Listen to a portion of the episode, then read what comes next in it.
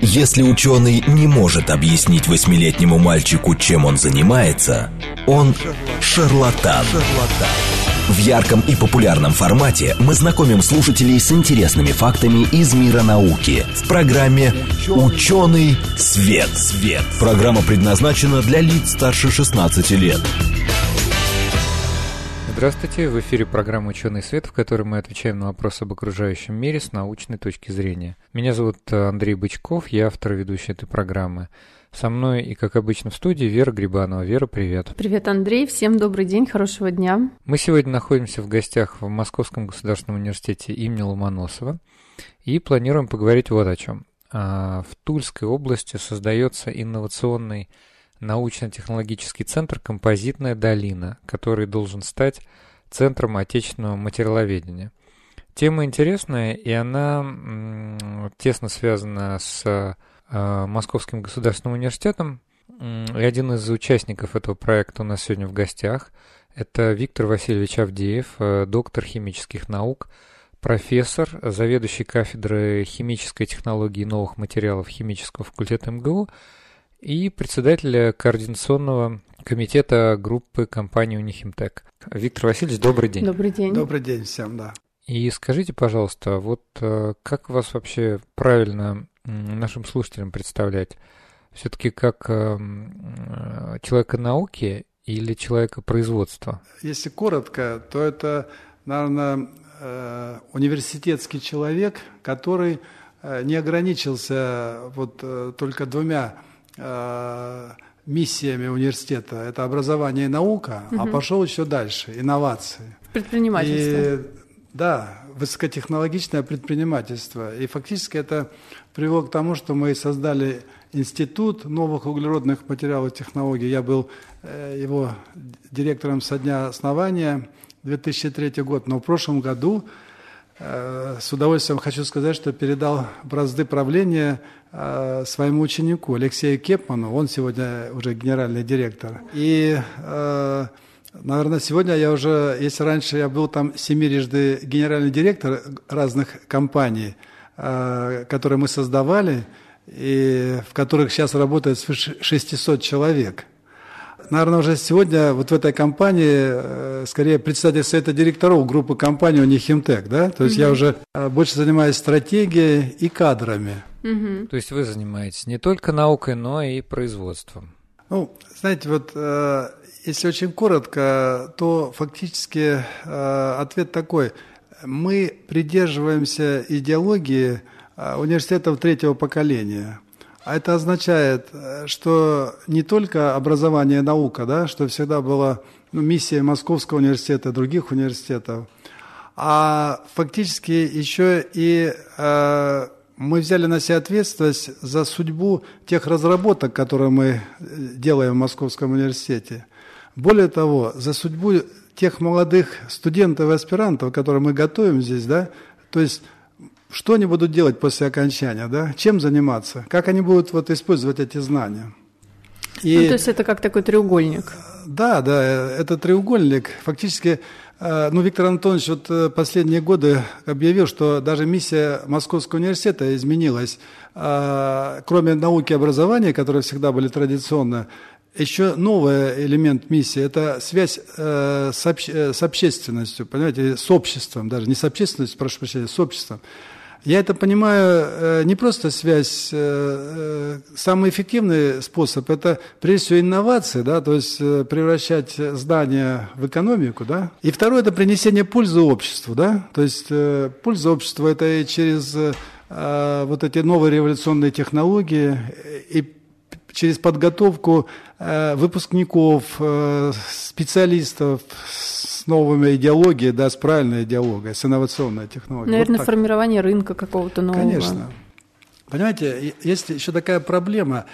Чем э, оригинальнее идея, чем она новее – то ситуация такая, ее некому передавать. Понимаете, тут традиционно как бы что-то науку сделали, да, и передали куда-то по цепочке. Фундаментальную, прикладную, прикладную в, э, проект, э, в технологии, проектный институт, проектный институт строит завод и так далее. То есть, а сегодня так все быстро меняется, что передача может занимать и подготовка специалистов больше времени, чем даже создание бизнеса. И мы это давно уже почувствовали, фактически вот рассматриваем весь этот комплекс от идеи до производства, до услуги. Сегодня уже производство это мало, нужно делать Конечно. услугу.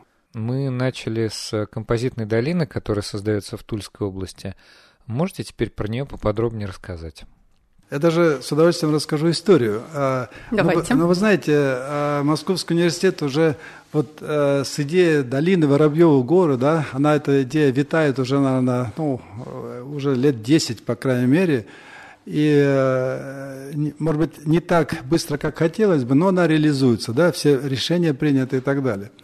Но еще до того, как вышел закон вот о долинах, или, если точнее, инновационных научно-технологических центрах, а так получилось, что э, в Московский университет э, в конце 2016 года приехала делегация во главе с губернатором Алексеем Геннадьевичем Дюминым.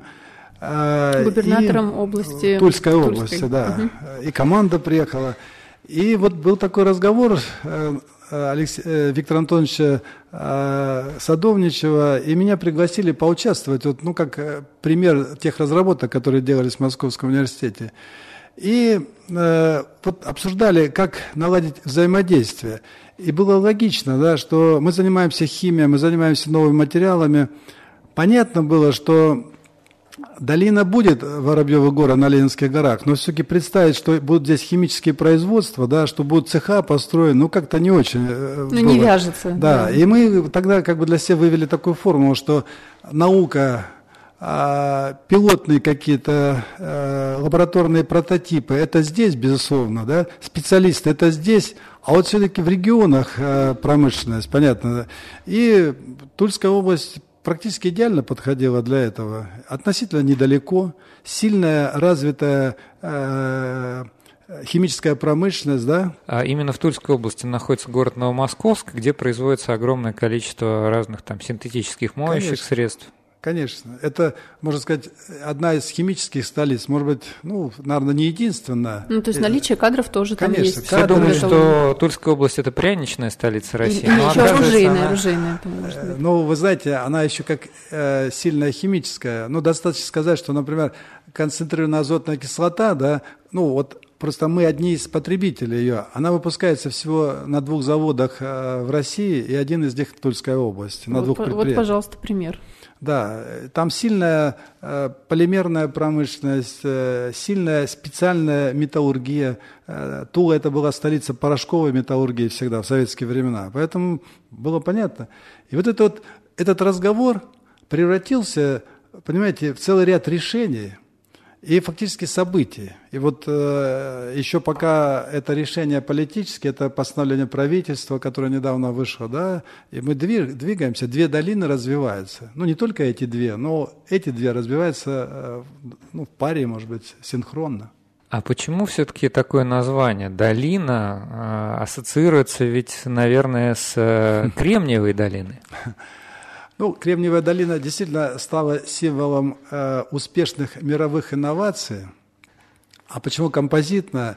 Ну, я как химик-материаловед, э, это сейчас общепринятая точка зрения, что 21 век – это век композитов. И э, хотя э, пройти нужно огромную дистанцию, я хочу просто вот э, слушателям, я думаю, будет интересно назвать несколько цифр. Чтобы вы представили в мировом угу. масштабе, что такое материалы. Угу. Мы все вместе представили.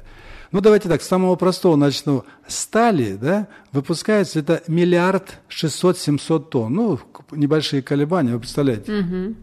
Это по вообще мировому... В мире, да. А пластиков, с которыми уже э, вначале радовался мир, а теперь уже не знает, что с ними делать, да, выпускается 350 миллионов тонн. Представляете? Пластиков. Угу. Но если учесть, что они где-то раз в 7-8 э, легче по удельному весу, э, чем металлы, ну и тазик, металлический Можно тазик, вы понимаете, объем, да, да, вы понимаете, да, что объем. такое. То есть это объемы сравнимые. Да. Может быть, даже по объему это уже даже больше, чем металл. Угу, угу. Напоминаю дальше, значит, где-то алюминия, который еще в 19 веке был дороже платины, да, помните, самый дороже золота, уже выпускается 53-54 миллиона тонн. Угу. Титана полмиллиона тонн, а стекловолокна 3 миллиона тонн, из них э, вот композиты, они либо стекла в основном, либо углепластики. А вот углеродного волокна – это самый топ инноваций, да, где-то ну, больше 100 тысяч э, тонн. Но это очень мало, вы понимаете? Ну, в соотношении сейчас со сталью, Да. если сравнивать, да, и с, м, с И пластиком. на разных Да. конференциях серьезные страны говорят уже о 10 миллионах тонн углеродного волокна, потому что вот это электромобили, это вот все, что движется, оно, конечно, будет двигаться в эту сторону. И не сомневаюсь, что это будет.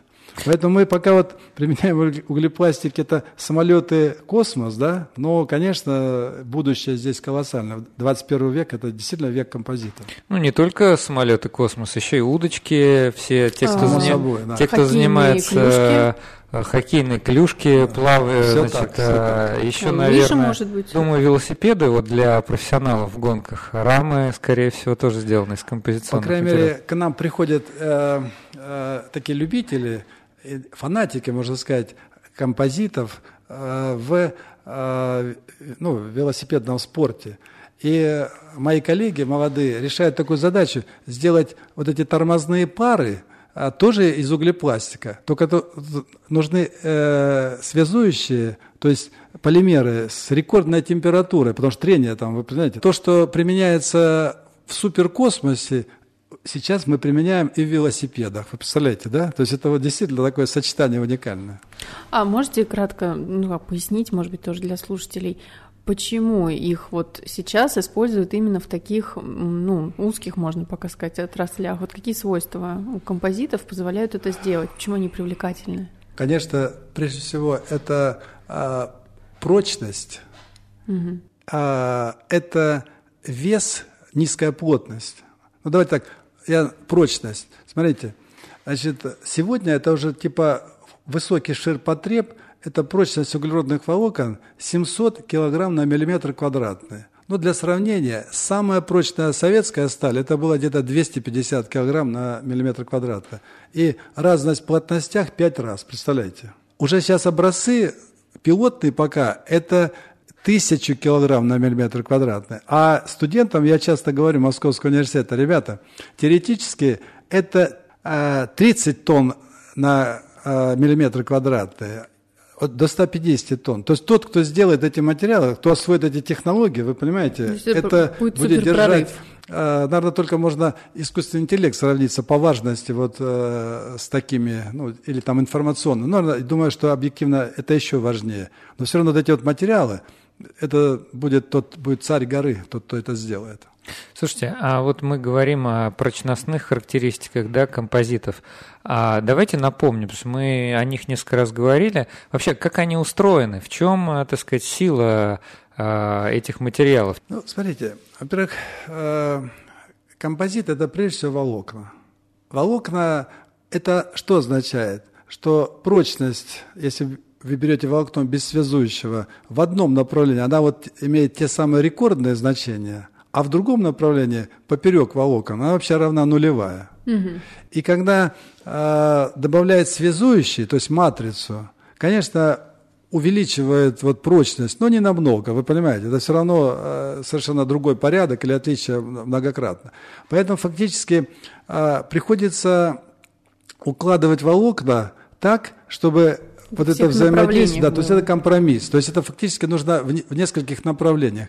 Поэтому можно смело вот те самые рекорды э, делить на два. Так, ну, по крайней мере, вы поняли, если говорить об интегральной прочности. И тем не менее, а, воздействие крыла там, да, или автомобиля, они настолько, э, если умеете считать, и мы умеем считать, и умеем учитывать и укладывать волокна так, как нужно, то получается колоссальный выигрыш. Поэтому, смотрите, а первая основа – это волокна, их свойства. Вторая основа, безусловно, связующая. Прежде всего, это температура, технологичность. Темпе- Температура эксплуатации определяется тем- э, температурой, работоспособностью Связующего. матрицы, да, Матрицы, связующего. Да, что это за материалы? Это э, либо полимерные материалы, причем они образно делятся, ну не образно, а упрощенно на два класса. Это термопластичные и термореактивные. Но матрицы могут быть сплавы, металл, да, ну, вообще-то говоря, бетон это тоже, да, потому что тот же железобетон или а, бетонные конструкции с волокнами Там стекла, они это тоже... В качестве арматуры выступают металлические, металлические пруты, стержни? а в качестве конечно. матрицы или связующего выступает просто цементный да, просто раствор. бетон, да, да. Бетон. Да. Смотрите, специфика композитов заключается в том, что бетон э, в железобетоне остается таким же по составу, вы понимаете, да? Угу. Металлический пруд абсолютно такой же, он угу. э, окружен только по-другому. А свойства кардинально меняются, вы понимаете? Вот это есть супер шанс. Но для этого нужно что? Вот если вернуться к волокнам, а, нужно обладать текстильными технологиями, чтобы выложить э, так волокна, чтобы они работали во всех направлениях, вот, получается. Во всех тех направлениях, Которые где есть нагрузка. Угу. Потому что во всех это вы делаете изотропный материал, это дорого, ясно? Угу. А если вы умеете все считать, как эксплуатируется изделие, вы просто очень сильно выигрываете у других. То есть тут и, и синтез, и моделирование, расчетные Это ну, союз технологии. химиков, а, технологов, прочнистов, ключевое слово, мехматяне обычно у нас в МГУ, это важнейшие люди сегодня конструкторов, безусловно, вы понимаете, физиков, которые ну, умеют и моделировать, и считать. Это действительно междисциплинарная вот, работа, команда, направление. Слушайте, но а, вот вы хорошую тему подняли. Она такая настолько емкая и настолько интересная. Тоже образование, про обучение, про требования. Ну, а если все-таки немножко вернуться, а, в долине будет лишь а, только производственные площадки? Или там будет еще что-то? Там будет там учеба? Быть, там да, будет хороший тоже, спасибо. Вопрос. Смотрите, а, долина – это не про науку. Долина – это как из науки сделать технологии, высокотехнологичный бизнес, новые рабочие места, понимаете? Вот, вот о чем. Наука вот в этой схеме, в этой идеологии, она делается э, в университетах, она делается в лаборатории э, Академии наук или в институтах, она делается в высокотехнологичных компаниях, вы понимаете? А долина – это для того, чтобы э, пройти вот этот путь а, от очень быстро, да, от до... лаборатории. Угу. И давайте, э, что такое долина? То есть первое, ну, э, конечно, мы считаем, что даже композитных долин, потому что э, и Советский Союз, и Россия сильны в материалах, поэтому, э, чтобы, знаете, говорят, чтобы быть успешными, нужно научиться решать проблемы. А чтобы быть великими, я в данном случае говорю, великой страной, нужно э, уметь развивать способности. Вот способность сделать хороший материал, это всегда было присуще Советскому Союзу. Он был всегда ну, в числе лидеров, ну, точно всегда в тройке мировых лидеров, и очень часто первым. Потому что космос без материала не может быть. И вот э, долин, я думаю, будет э, материаловедческих, химических – потому что если мы хотим быть не сырьевой страной, да, мы должны идти дальше по переделам. Мы должны ну, предлагать миру двигаться. не сырье. И в этом смысле я всегда говорю студентам и абитуриентам, что химия в 21 э, веке э, для России будет главной наукой. Это путь именно от сырьевой стороны или от э, стать не сырьевой. Вы понимаете? У нас отличные ресурсы. Поэтому химия будет важнейшая наука, материаловедение важнейшая наука. Поправьте меня, вот э, как я себе это поняла. Допустим, э, я молодой студент, закончил, потом пошел в аспирантуру, выполнил там в рамках аспирантуры, например, диссертационную какую-то работу защитил, и у меня есть какие-то наработки, я явно понимаю, что у меня вот здесь там, допустим, новое соединение или новый материал, там есть какие-то исследования, есть хорошая прочность, там может быть еще что-то. То есть могу ли я, имея эти наработки, потом отправиться, скажем, в долину, представить их кому-то, там, не знаю, защитить, может быть, на каком-то условно входном совете и э, там развернуть, я не знаю, какое-то мини-производство. Вот что вообще для этого технически да, еще нужно вот будет? Именно для того, чтобы положительно ответить на все ваши вопросы, и создается долина. Ага. Поэтому давайте по порядку. Первое. Да. Когда у вас есть разработка, которую вы э, хотите превратить э, э в продукт, высокотехнологичный бизнес, да, то а, долина предоставляет на очень льготных условиях набор оборудования, где вы можете синтезировать, а, э, расплавить и отлить какую-то форму, вы понимаете? Это вот первый ну, шаг. товарный вид какой-то, да? Да, сделать? продукт, Да. продукт. Потому что часто вот эта долина э, смерти, она в чем заключается? В лаборатории МГУ или там в академической вы можете делать 100 грамм, а чтобы определить свойства, подходит для какой-то промышленности, вам надо, например, 100 килограмм или там 3 тонны, вы понимаете? Или размеры какие-то Да, большие, или размеры да. какие-то. И вы вот это вот, и, и где, куда прийти? Вот это место, где вы можете изготовить там несколько тонн или там что-то длинное, там э, изготовить продукт. Следующее, смотрите, ни одна промышленность, а тем более высокотехнологичная, не возьмет неизвестный продукт как черный ящик. Она захочет, чтобы были свойства его определены, вы понимаете? Причем объективно, не как вот считают ученые. Поэтому там э, сертификационный центр испытаний и сертификации, э, он тоже очень дорогой, при том, что этот центр может испытывать ваш продукт по американским стандартам АСТМ, по европейским стандартам ЕН, по ГОСТам, по стандартам, если вы хотите импортировать, по стандартам ну, практически любой страны. Вы понимаете? И вы имеете, вот вт- второй шаг сделали. Следующий шаг. Если у вас все хорошо и успешно, и вы выводите эту продукцию на рынок, вы ее должны запатентовать, защитить интеллектуальную собственность. И там тоже есть некий такой центр, и есть предварительная договоренность с РЭЦом, Российским экспортным центром, даже они будут субсидировать эту работу, готовы под- частично оплатить, понимаете? Дальше, если у вас все и оригинальность доказана, да, и защищена интеллектуальная собственность, вы проектируете маленькое пилотное производство, вы понимаете? И, Да. и там есть инжиниринговый центр, вот запланирован, где вам помогут и даже субсидируют часть затрат на проектирование, потому что это обычно любое химическое производство 5, 10, 15 миллионов. Для начинающих это не- немалые деньги, вы понимаете? Конечно. И плюс там же предоставляется, вот и в композитной долине, э, планируется 30 тысяч, в первую очередь, построить площадей, чтобы вы могли там разместить оборудование, вы поняли, и создать вот это самое пилотное производство. Но это уже нужно, вам уже ресурсы и инвестор, ясно? Вот э, оборудование, которое там, оно для всех. Вы его можете использовать только, чтобы испытать, Ну, а не производить уже стандартную продукцию. Если у вас, но вы уже приходите к инвестору с системой доказательств. Более того, мы договорились с фондом содействия инноваций, вот с Сергеем Геннадьевичем э, Поляковым, Иваном Михайловичем Бортником, о том, что фонд специально создаст программу поддержки вот этих высокотехнологических компаний. Он может тоже часть э, поддержать э, рубль инвестиционный своими деньгами. И блю- плюс это кампус, вы понимаете? То есть место, куда можно привозить студентов, заражать их вот этими идеями, ясно? И, и чтобы было куда приехать тем людям, которые месяц-два будут нарабатывать и проходить эту дорогу, вы понимаете? Чтобы они могли поработать э, в научно-технологическом полигоне, провести все испытания, вы понимаете, получить удостоверение и потом дальше уже думать о том, как создать, как внедрить это производство. Вот так придумана долина. Ну, концепция выглядит э, технологично и при этом привлекательно, наверное, особенно для вот молодых, да, каких-то. Да, перед тем, перед тем, как мы перейдем на, э, уйдем на перерыв, я бы хотел э, спросить э, вопрос, который Давай. мне тоже очень интересен. А где она географически-то будет находиться? А, Географически а, это, а, она называется узловая, но она находится Ага. недалеко от Новомосковска, между двумя вот этими городами, Новомосковск, узловая.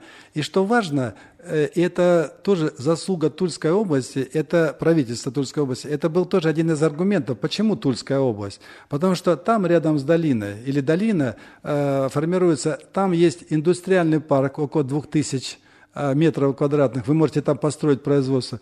Там есть особая экономическая зона, тоже с льготами, если вы хотите это экспортировать и вывести на мировой рынок.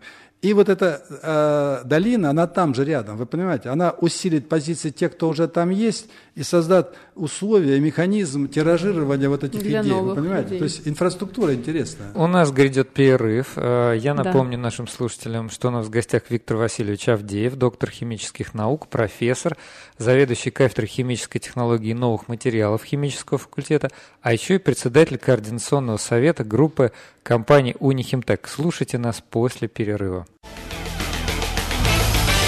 В ярком и популярном формате мы знакомим слушателей с интересными фактами из мира науки в программе «Ученый свет». свет. Здравствуйте, в эфире программа «Ученый свет», в которой мы отвечаем на вопросы об окружающем мире с научной точки зрения. Меня зовут Андрей Бычков, со мной в студии Вера Грибанова. Вера, привет. Привет, Андрей, еще раз рада тебя видеть. Всем добрый день. А, обсуждаем а, интересный проект. Мы обсуждаем то, что в Тульской области а, значит, создается инновационный научно-технологический центр. Но такое словосочетание, видимо, не все легко воспринимают, и поэтому для простоты его назвали «композитная долина». Вот. Этот центр должен стать центром отечественного материаловедения. И мы сегодня говорим об этом центре с Виктором Васильевичем Авдеевым, доктором химических наук, профессором, заведующим кафедрой химической технологии новых материалов химического факультета МГУ и председателем координационного комитета группы компаний Унихимтек. Виктор Васильевич, добрый день еще раз. Добрый, добрый день, день еще раз. Добрый день. Андрей, я хотела бы ремарку вставить. Вот очень часто, ну не очень часто, но бывает у нас такое в эфире, когда нам пишут, вот, эти ученые, да там они сами ничего не знают, что-то делают в своих лабораториях, а где результат, дайте покажите. И вот наша эта передача как раз сегодня о том, что будет то место, где можно не просто показать, а куда можно привести свои разработки, их имплементировать в индустрию, в рынок, да, в промышленность, и как раз-таки принести таким образом какой-то продукт а обществу. О, о чем еще говорил наш гость в первой половине? Угу. О том, что даже иногда какая-то лаборатория может показать образцы, но это будет 5 граммов какого-то материала. Да, да, а как а это э, мало в индустрии как, будет? Мало какой венчурный инвестор так вот сходу выдаст 15, допустим, миллионов для того, чтобы запустить какое-нибудь там э, ну, производство хотя бы небольшого размера, какое-то опытное производство. Ну, не, не да? терморасширяющийся условно материал для автопрома. Ну, вот мы, мы знаем, пример, да, мы да. знаем, чем занимается на кафедре, да, вот. А, поэтому а, речь о создании такого центра, где будет инжиниринг одновременно, где можно будет развернуть какие-то опытные производства, как я это понял, вот. Кстати, сертификацию пройти. Да, сертификацию. Угу. Все это те, кто занимается, конечно, производством. Кстати, наши слушатели часто нам инженеры пишут. Они, я думаю, понимают, о чем мы говорим. Ну, а для тех, кто не понимает, видите, композиты, опять же, немножко повторяю, а, материал первой половинки нашей программы. Композиты – это материалы будущего. По объему они, конечно, уже выходят, подступаются к традиционным материалам. Ну, по крайней мере, порядок уже, в общем-то, тот же. И композитные материалы э, очень э, ну как сказать, это, это, это, это правда очень важно. Вот. И если Россия будет не только производить сырье, а еще и э, производить какие-то вот эти высокотехнологичные материалы, это очень здорово. И вот, кстати, про производство высокотехнологичных материалов. Я не помню, мы упоминали ли, значит, или нет в первой половине, mm-hmm. но у нас есть новый самолет, который уже летает. МС-21, магистральный самолет 21 века, который производит корпорация «Иркут». И один, одним из его главных, э, так сказать, ноу-хау э, заявлено по сравнению с э, конкурентами, что у него так называемое черное композиционное крыло. А, Виктор Васильевич, можете рассказать про этот продукт? Я знаю, что вы теперь принимаете участие в его разработке. Ну, про этот продукт лучше, наверное, спросить конечный продукт у Ростеха и у Аракомпозита, да, который, собственно, делает это крыло. А, а мы просто поставляем э, систему материалов, из которых это крыло можно сделать, то есть э, углепластиков. При том, что огромную работу проделал Росатом от последние годы, то есть он организовал производство ну, качественных, пока это еще не рекордные характеристики, но качественных углеродных волокон. Вот мы приобретая эти волокна, а, создали систему материалов как раз под э, так называемые инфузионные технологии. Э, это все а прошло. что это за технологии? А инфузионные – это значит не автоклавные. Это угу. означает, что пропитка вот э, э, смолой или э, той, которая называется матрица, мы об этом говорили uh-huh, тоже, когда, uh-huh. да, а проходит под влиянием атмосферного давления. То uh-huh. есть этого достаточно. То есть не нужны автоклавы. Не нужен вакуум, да. Условно. И у этих инфузионных технологий колоссальное преимущество, потому что нет ограничения по размерам. Это может быть деталь 100 метров, она может быть 6 метров в диаметре и так далее, потому что автоклав это очень дорого. Вам надо решить только вопрос э, изотермичности, то есть управления температурой. Это гораздо проще и дешевле, чем и температура, и давление, mm-hmm, и так далее. Mm-hmm, mm-hmm. А, с этим а, понятно, но вы вот еще сказали, что вы выступаете как некий поставщик да, материалов. То есть там не один материал, по сути дела, да, для этой ну, разработки? Ну, конечно, нужен. это система материала. То есть мы берем волокна, из них делаем ленту, э, связующие, там все эти системы вейлы, э, биндеры. Я так понимаю, Реж, я, режимы. Я так понимаю, это хорошо, потому что еще совсем недавно мы не умели делать. И вот эти композиционные материалы планировались изначально заказывать у зарубежных поставщиков.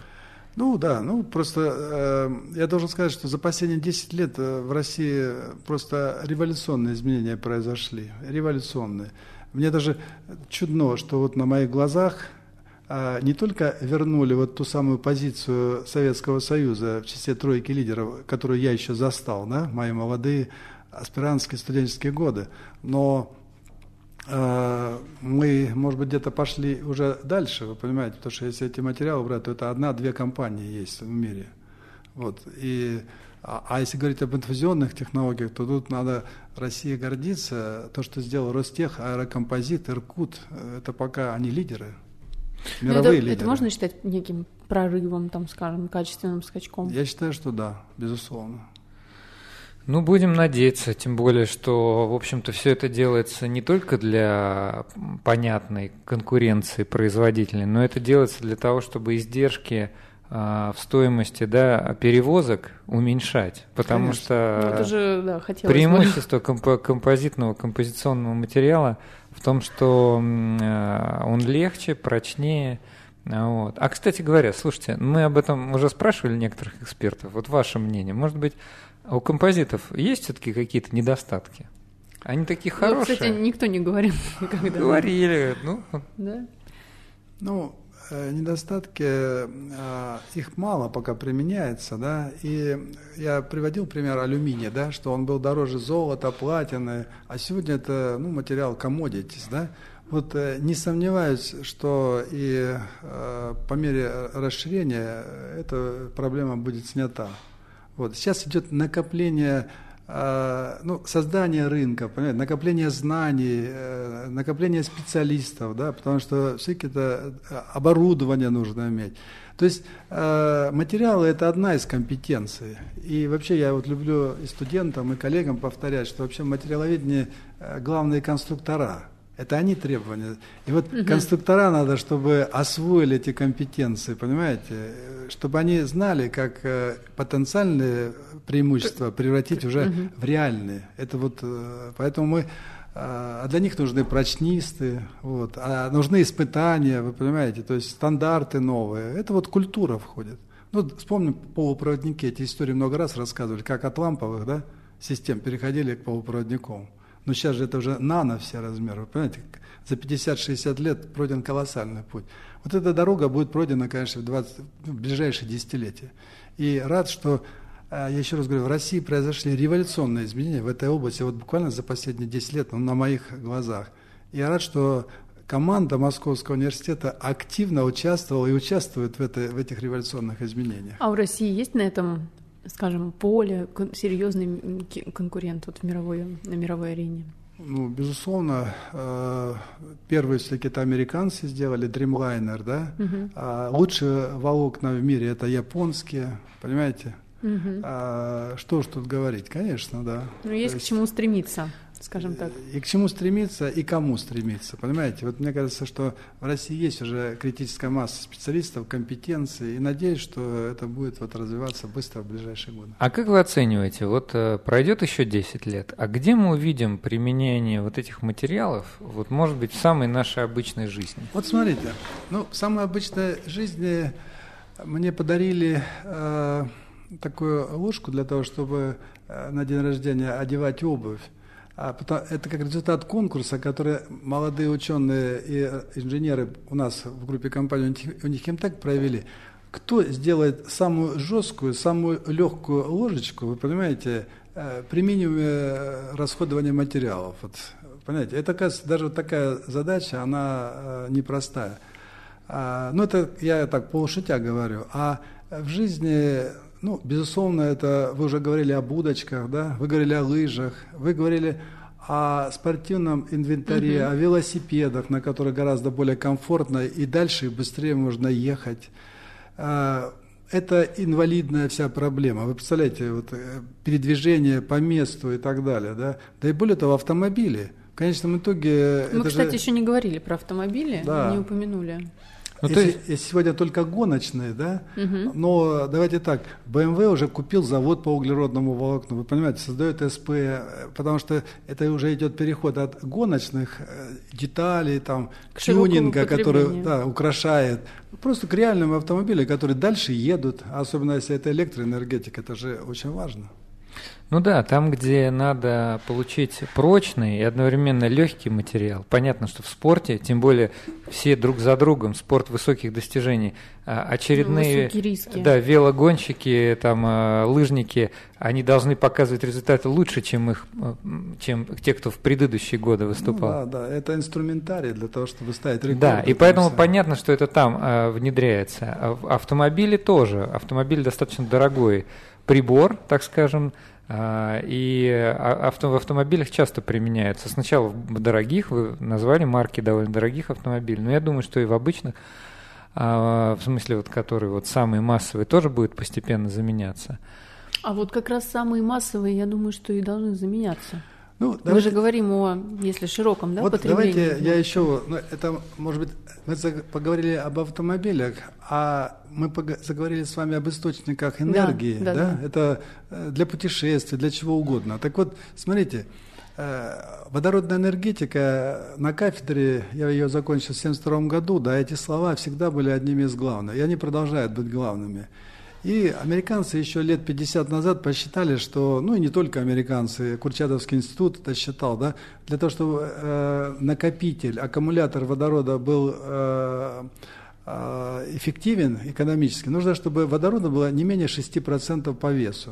Угу. И э, э, работа вот все эти годы была над аккумуляторами, которые поглощают водород и обратимо отдают. И вот смотрите, углепластики а сегодня имеет уже 10% сжатого водорода. Представляете, страшно удобного. Вы только mm-hmm. открыли вентиль, вы э, можете снова закачать и так далее. Это вот эта эпоха или это углепластики, они работают.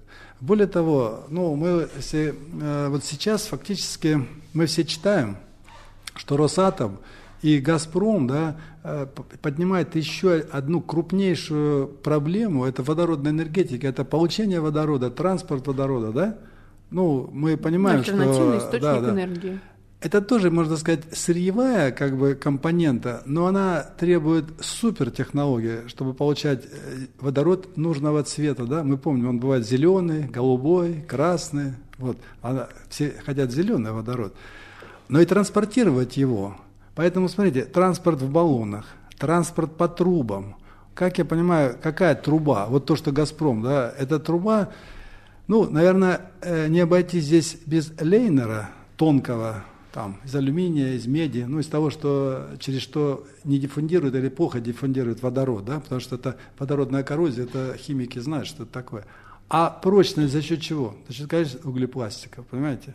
Я, может, для наших слушателей поясню, кто немножко не в теме. А, водород не совсем обычный газ. А, можно легко транспортировать по трубам метан, а, там, не знаю, особенно если он чистый, или какой-нибудь, не знаю, инертный, относительно инертный газ. Не знаю, Но водо... водород, да, водород очень э, легкий, у него совсем, не, не, так сказать, э, небольшого размера молекула, и он обладает совершенно особыми свойствами. И он, например, вообще может как это правильно -то сказать? Диффундировать, диффундировать, да, да. диффундировать через, через, например, металлическую стенку. Поэтому не так-то просто вообще изготовить контейнеры для водорода, баллоны. Вот просто Трубы. так не сделаешь стальной баллон для водорода. Он... Ну, в любом случае, вот надо решить две проблемы. Это материал, через который водород не диффундирует, не диффундирует.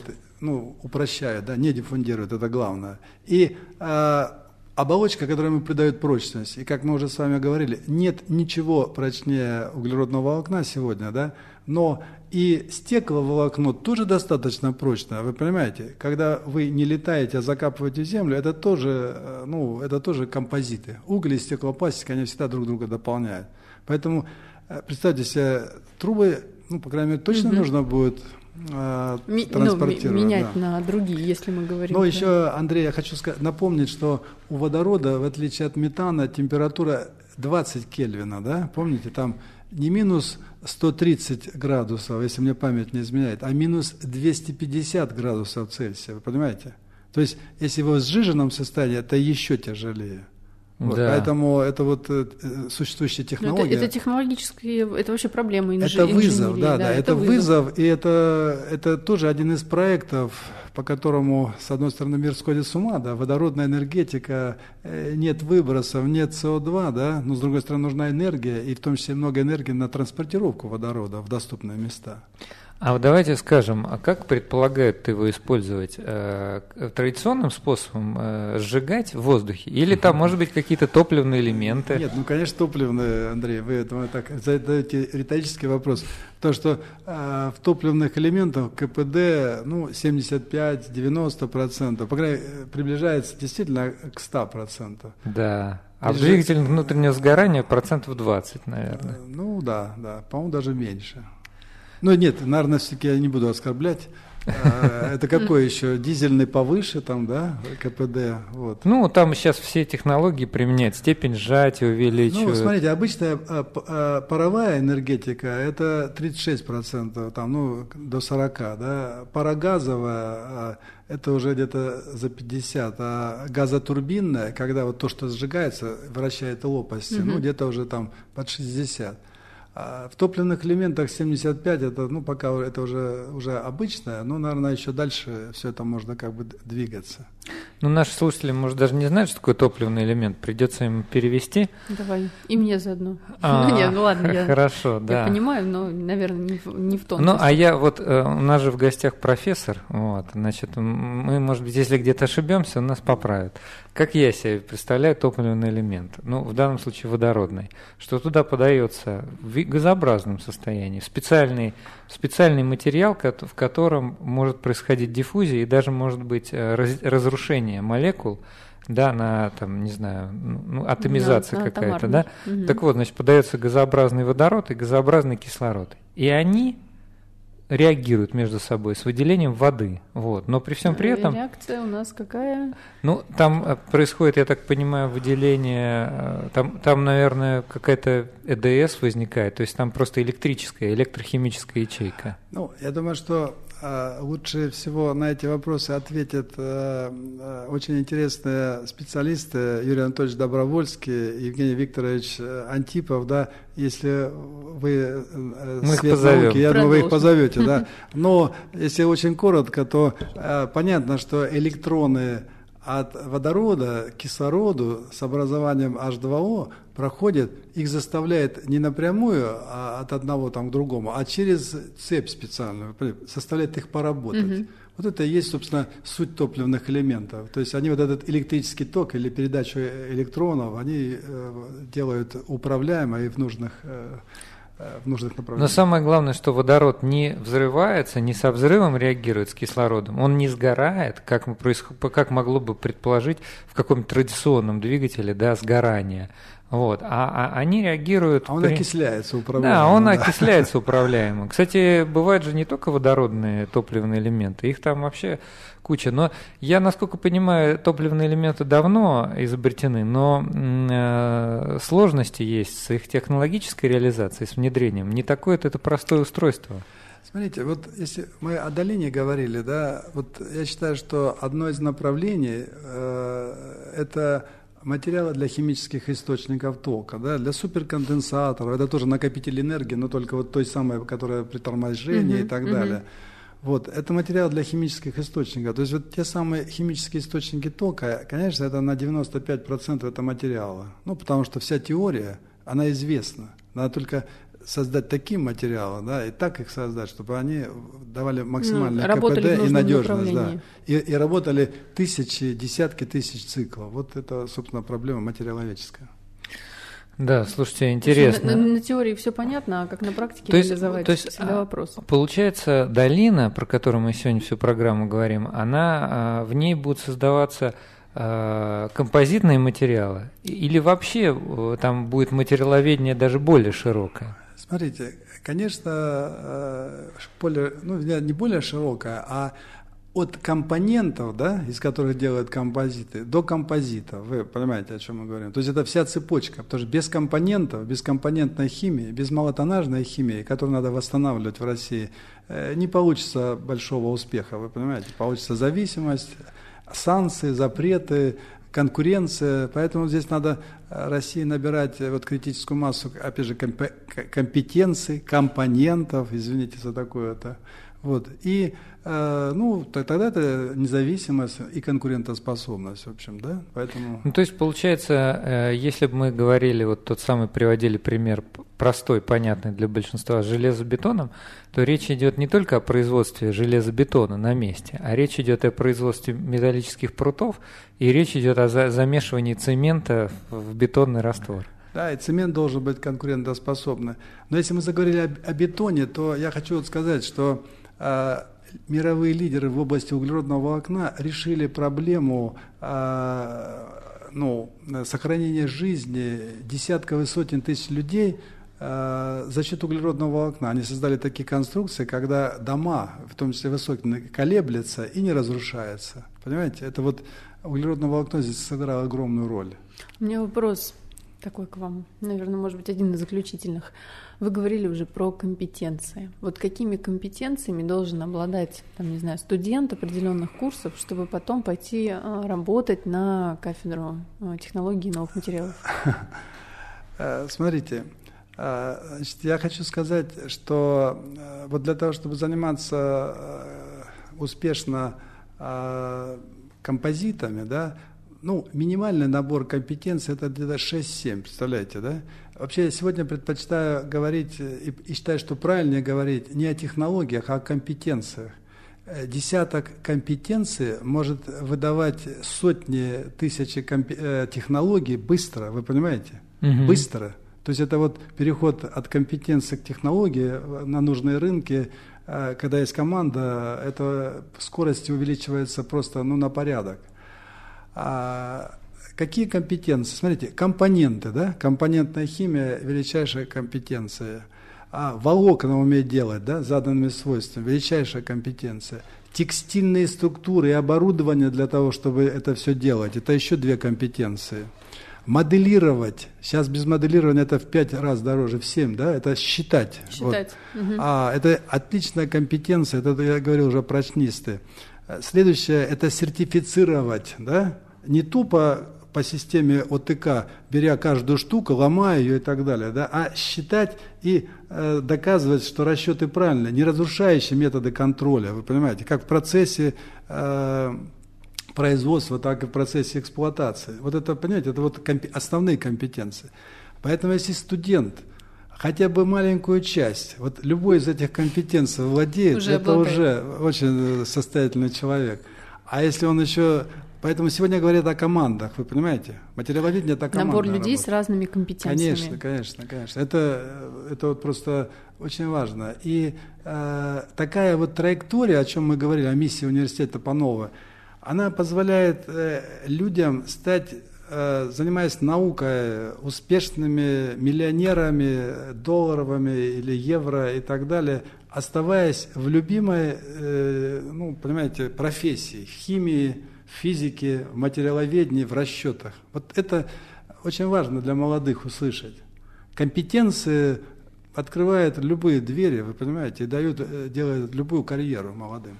Ну что ж, надеюсь, что мы рассказали про долину и вообще все, все, что с ней связано. Мне кажется, что стало понятнее, ну, по крайней мере, мне стало понятнее, мне как там все устроено. Хочу поблагодарить нашего гостя. У нас в гостях был Виктор Васильевич Авдеев, доктор химических наук, профессор заведующий кафедрой химической технологии и новых материалов химфака МГУ и председатель координационного комитета группы компании Унихимтек. Спасибо большое. Прошу прощения за длинное перечисление должностей, да, но мне было приятно сегодня поучаствовать в передаче. Спасибо. Взаимно. Спасибо вам. Спасибо.